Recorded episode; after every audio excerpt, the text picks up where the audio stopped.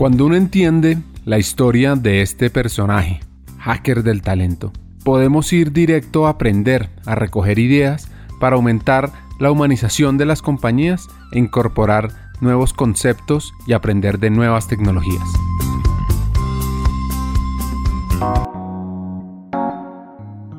Hoy Sebastián lidera otra empresa para América Latina, con un foco en conectar con el cliente de una manera especial y también muy enfocado en una cultura de comportamiento seguro. Hoy en día estoy en Amcor, que es una compañía líder en el desarrollo y producción de packaging responsable para alimentos, bebidas, farmacéuticas, medical, home, personal care. Fabricamos envases reciclables en la división de rígidos en donde, en donde yo estoy. También trabajo para Latinoamérica tiene puntos en común con la industria farmacéutica, especialmente en la parte de, manufactura, pero es un negocio en donde eh, la gente está mayormente en las plantas de producción. Es un negocio manufacturero con mucho, con un contacto muy, muy, muy estrecho con los clientes, más, más estrecho que lo que vi nunca, hasta el punto que en muchos casos la planta de producción está dentro de la planta del cliente directamente. En algunos casos sucede eso. Se produce adentro de la planta y se entrega directo, a veces se entrega en la máquina del cliente, no en un depósito del cliente. Una botella en una máquina llenadora del cliente. Así que el, nivel de integración y coordinación con los clientes es realmente único. Y la otra cuestión que veo en Amcor que me, fascina es obsesión por la seguridad de las personas. El tema de eh, cuidar a la gente. Siempre todas las compañías hablan de cuidar a la gente y, y en Amcor empezamos por que no haya accidentes de trabajo, minimizar este, y tomar absolutamente todas las precauciones posibles para que, para que toda nuestra gente esté bien y vuelva a casa bien, lo cual se reforzó evidentemente durante la pandemia, pero que ya venía con una base muy fuerte. Eh, son características, te diría, que son de parte de la, del ADN de esta, de esta compañía que también es, muy interesante. A lo largo de esta conversación, este hacker menciona constantemente la palabra depende. Parece ese economista. Y eso tiene que ver con talento. Una es, me escuchaste decir varias veces depende. Y entender que la respuesta depende de múltiples factores y entender esos factores es fundamental para ser exitoso. Cada vez que fui con un librito y con una idea fija de qué es lo que funciona, a medida que uno va creciendo en el alcance de su función, el librito se hace más riesgoso, digamos. El librito puede servir para algunos casos, pero para otros no. Cada vez que intentamos formar con el mismo librito a todo el mundo, a algunos les sirvió y a otros no les sirvió. Eso no, no invalida el librito. Lo único que valida es que tenés que leer muchos libritos y después abrir la caja de herramientas de vuelta y decir, acá lo que necesito es esto. Pero formar esa gente con todo ese herramental y la capacidad de discernir para tener el depende. Acá solución A y acá solución B, esa es la clave para, para ser exitoso. Hay veces, a lo, mejor al principio de, una de su carrera, que uno va con tal cosa es la solución a todos los problemas o tal cosa es la nueva tendencia. La nueva tendencia puede servir para ciertos problemas y para otros problemas alguna solución tradicional también. Entonces, pues no hay una sola receta. Lo que hay que pensar es en crear un kit, un kit de herramientas para ver qué soluciones usamos en los diferentes momentos.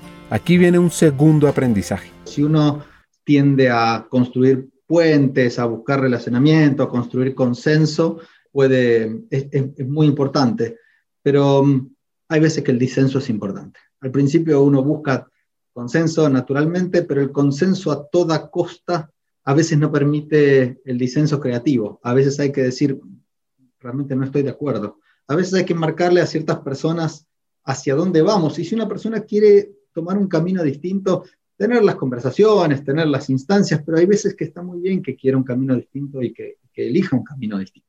Cuando uno busca, y me encanta el consenso, me encanta trabajar a través del consenso, me encanta trabajar a través del convencimiento y no de la, y no de la autoridad, pero a veces veo como fracaso que en algún momento no haber dicho es por acá, es por acá y la compañía va a ir, la, organización va en este sentido. Si quieres pintar la casa blanca de color violeta, no va a ser, así que no, no hay que pintar otra casa de, violeta, pero la casa blanca es blanca. Así que también eso de el disenso creativo, el disenso para, para poner en claro las situaciones, para dar claridad, es importante. No el conflicto por el conflicto en sí mismo, no, realmente me da mucha flojera el conflicto eh, por el conflicto en sí mismo, pero el disenso como forma de, de, de, realmente poner sobre la mesa todas las ideas y construir algo, algo mejor o algo que sea durable en el tiempo, me parece que es una, un aprendizaje importante y, y, que obviamente está asociado con alguna experiencia en donde, en donde yo siento que, que haya fracasado. Así que hay que ver cuándo es importante como líder el consejo y cuándo debe uno coger la batuta y definir el camino que otros aún no ven. Entonces, un poco más profundo, hablemos sobre él, lo que él se refiere a la posibilidad de discernir. A mí lo que más me llama la atención es la posibilidad, la visión de tener a toda una organización con gente formada con esa capacidad de discernir, de no dar una respuesta única. Tal vez a principios del siglo XX a todo el mundo le enseñaban un credo y todo el mundo lo repetía y eso era exitoso porque todos tenían esa, esa idea con esa, con esa organización.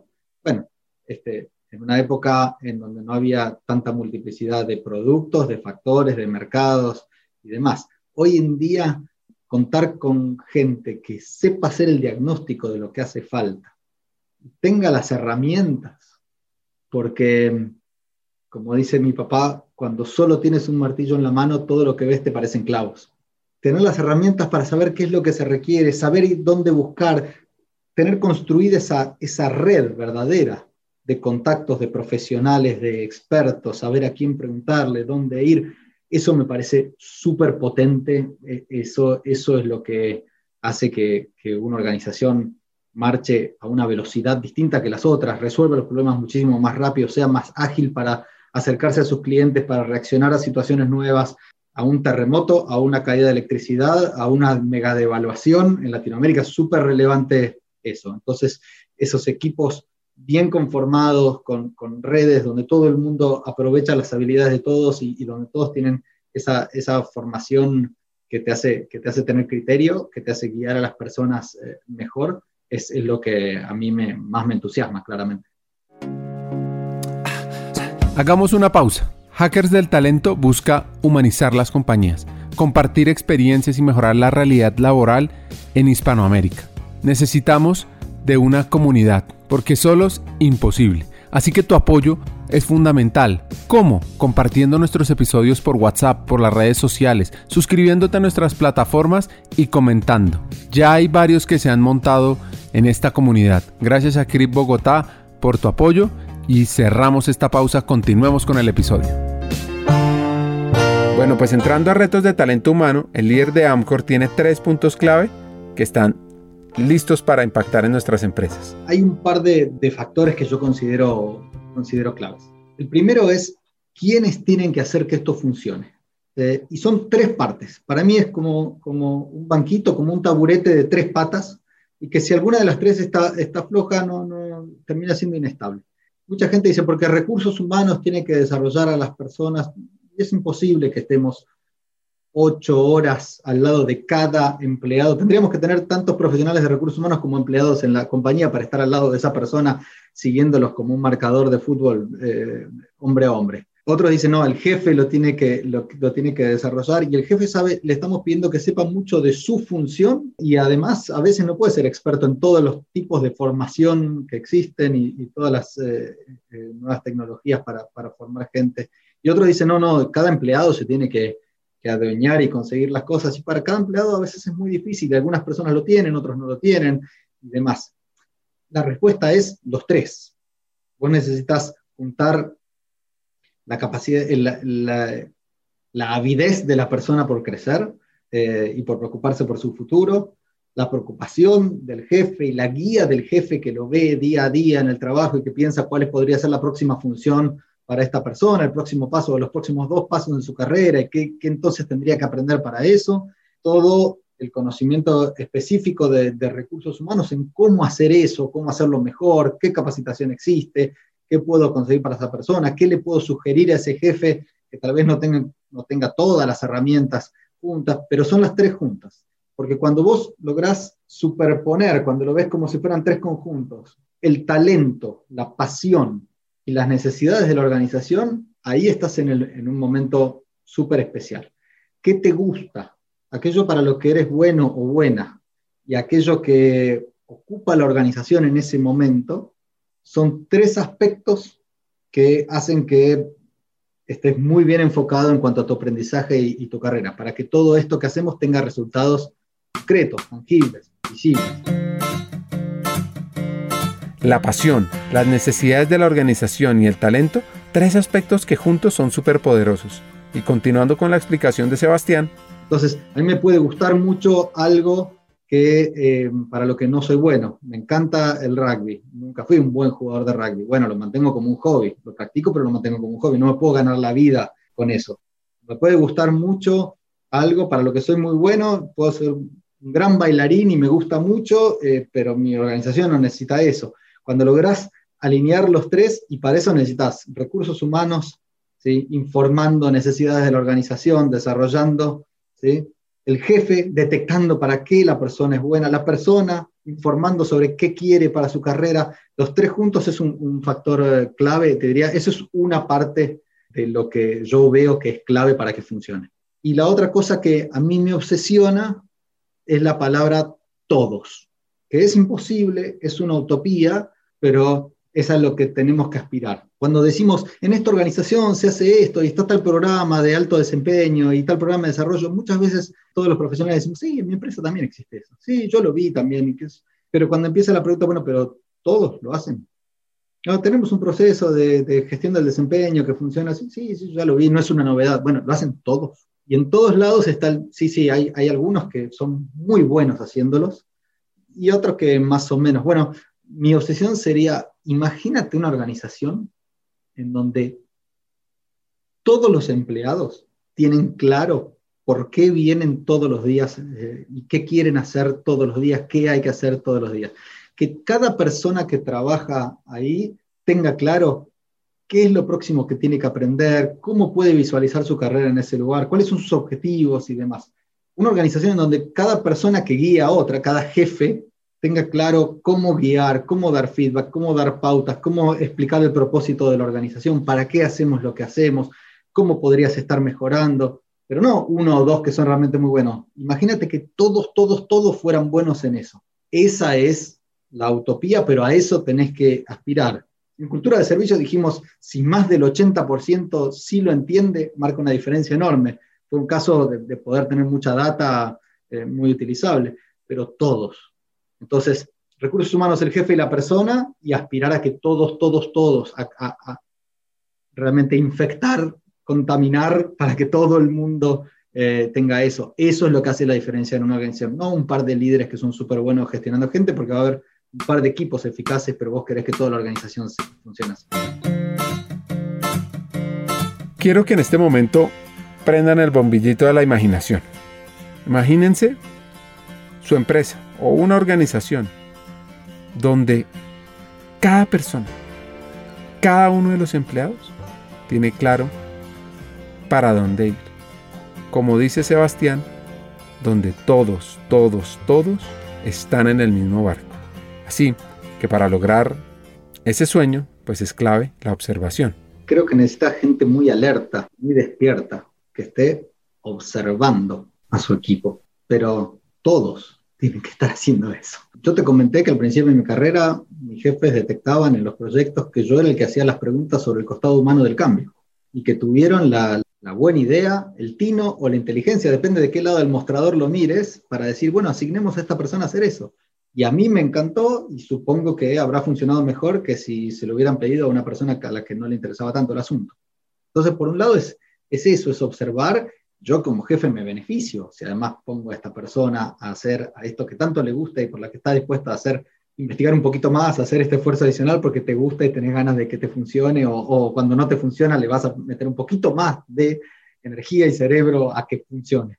Entonces yo como jefe me beneficio, la persona está haciendo algo que le, que le estimula, que te gusta, ganamos todos en el, en el, camino, pero para eso hay que, hay que observar y, y, y, entender y después hay que explicar, hay que explicar mucho, porque hay cosas que, tal vez a priori pienso que no me interesan y cuando me las muestran, tal vez sí me interesan. Y, hablé de varias de esas durante, durante la charla. Hay estudios muy interesantes sobre las escuelas secundarias porque, mm, y, que demuestran que no hay materias, cuando, cuando aislas los efectos de muchas variables, no hay materias que los chicos prefieran más o menos, sino que hay una fortísima correlación con la capacidad de los docentes para generar interés en esas materias.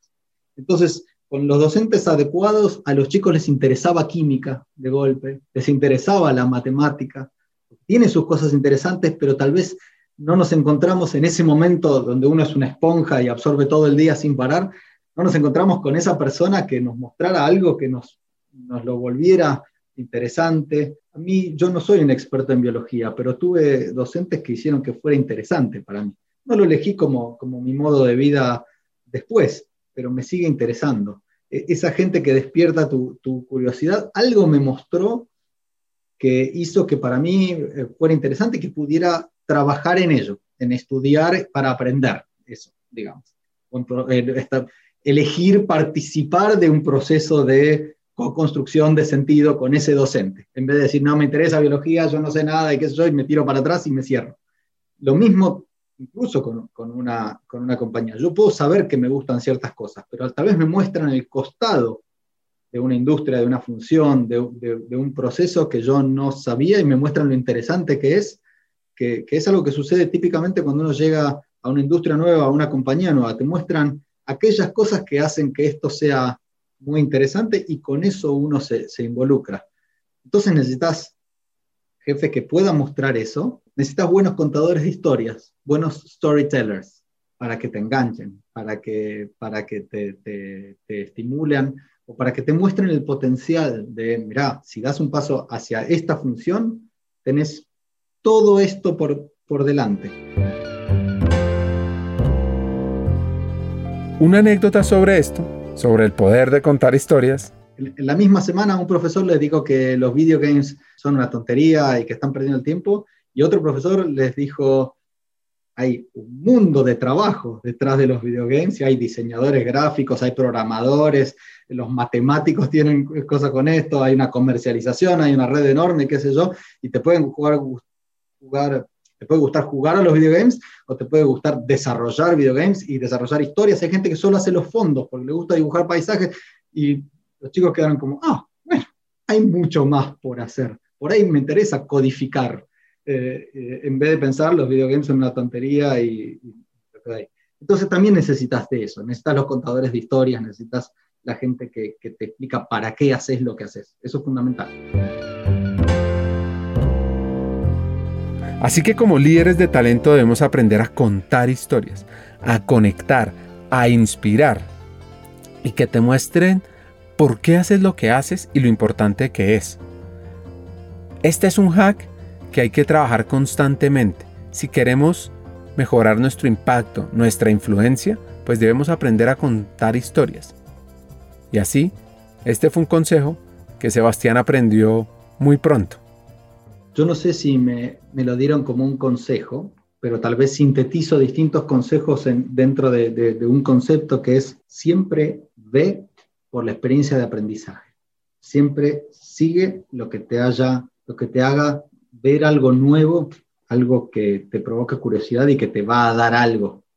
Hay veces que me tengo que frenar cuando leo el, el periódico online para no abrir algo que, me provoca curiosidad, pero digo, esto no me lleva a nada y me va a hacer perder tiempo, no me quita foco y todo, pero bueno, ¿qué cosas son nuevas y, me pueden aportar, me guían, me, llevan hacia donde yo quiero ir o sospecho que puedo querer ir? Entonces, siempre ve por la experiencia de, de aprendizaje. De hecho, tengo muchos casos en mi vida en donde haber aprendido algo en algún momento o haberme, haber postergado el disfrute por entender que el esfuerzo en cierto momento era, era, era válido, e invertir en ese, en ese esfuerzo, en tener dos mañana en vez de uno hoy, em, valió mucho.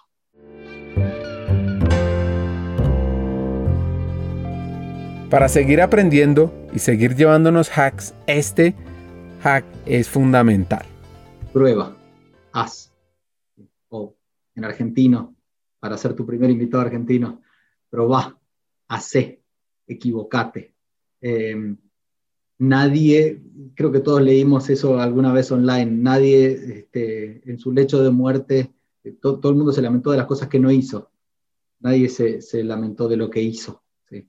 Eh, a todos nos queda la cuenta y a medida que maduramos pensamos en todo lo que hicimos, en todas las cosas que nos dan ganas de hacer y no, qué bueno que no hice nada y me quedé quieto. Nadie dijo eh, al final de su vida, qué bueno que no hice nada y me quedé quieto. Entonces hay que hacer, eso implica equivocarse, hay que usar esos errores, pero hacer y equivocate mucho, que es la forma de, aprender. Eh, y si no sos bueno, hacelo igual, porque es la forma de volverse bueno. Caerse muchas veces, bailar mal para bailar bien, jugar, entrar a jugar a una cancha de fútbol jugando mal para después jugarlo bien, o sin jugar bien, como lo hago yo, entrar para disfrutar. Cuando es un hobby, por suerte no le tengo que dar de comer a mis hijas con eso, pero cuando es un hobby, disfrútatelo igual, porque es para vos, pero hacé, siempre hacé. Eh, ese consejo me lo dieron. Andá a todos los recitales, a todos los eventos deportivos. Andá a la playa en vez de quedarte en tu casa. Eh, hace, hace, hace, y al final vas a estar mucho más contento que la vez que no vas a la playa, elegiste quedarte durmiendo, no ir al recital o no al partido de básquet o de lo que sea. Hay que hacer, equivocarse. Y qué bueno que no nos quedemos quietos. Y esto es una invitación para que realmente seamos hackers del talento y que hagamos de esta área un área clave para la evolución y humanización de las empresas. Para ir cerrando este episodio, este argentino nos deja una grata invitación que comparto ciegamente. Para mí un hacker del talento es alguien que encontró una forma que no veía algo antes. Este, encontró una metodología nueva, algo que le funciona. Me encantaría saber qué les funcionó para, con un objetivo muy egoísta, incrementar mi erra mental pero uno es un hacker del talento realmente cuando transforma la vida de otros, cuando ves ese proceso eh, ocurrir en otros que es mágico y es muy emocionante. Y eso es dejar un legado. Entonces, si querés dejar un legado, primero contame qué te está funcionando. Me encantaría que compartan qué le está funcionando y será un legado. Yo feliz de compartir todo lo que a mí me esté funcionando y sobre todo, uno es un líder cuando transforma la vida de otros. Además de la propia, uno tiene que trabajar mucho en uno mismo, pero cuando tu experiencia le sirve a alguien más, tiene un efecto multiplicador, porque eso va, eso va a seguir sucediendo a lo largo del tiempo, que es muy potente y muy emocionante. Así que compartan sus, sus hacks de talento y apliquen, apliquen, apliquen, apliquen, porque bueno, así es como, como realmente transformamos nuestro pedacito de la realidad.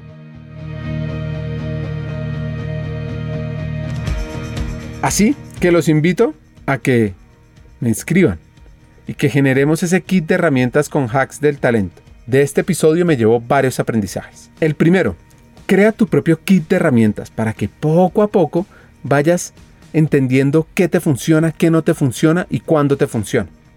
Les recomiendo además un libro que se llama Principles o Principios de Ray Dalio que puede servir de guía. 2. Si quieres ser un hacker del talento, debes aprender a contar historias, a inspirar a otros, a motivar y a movilizar con lo que tú quieres lograr. Y tres, recuerda, la silla de las tres patas, donde lo que se debe buscar es una unión de la pasión, el talento y las necesidades de la empresa. Hasta un siguiente episodio y sigamos hackeando el talento.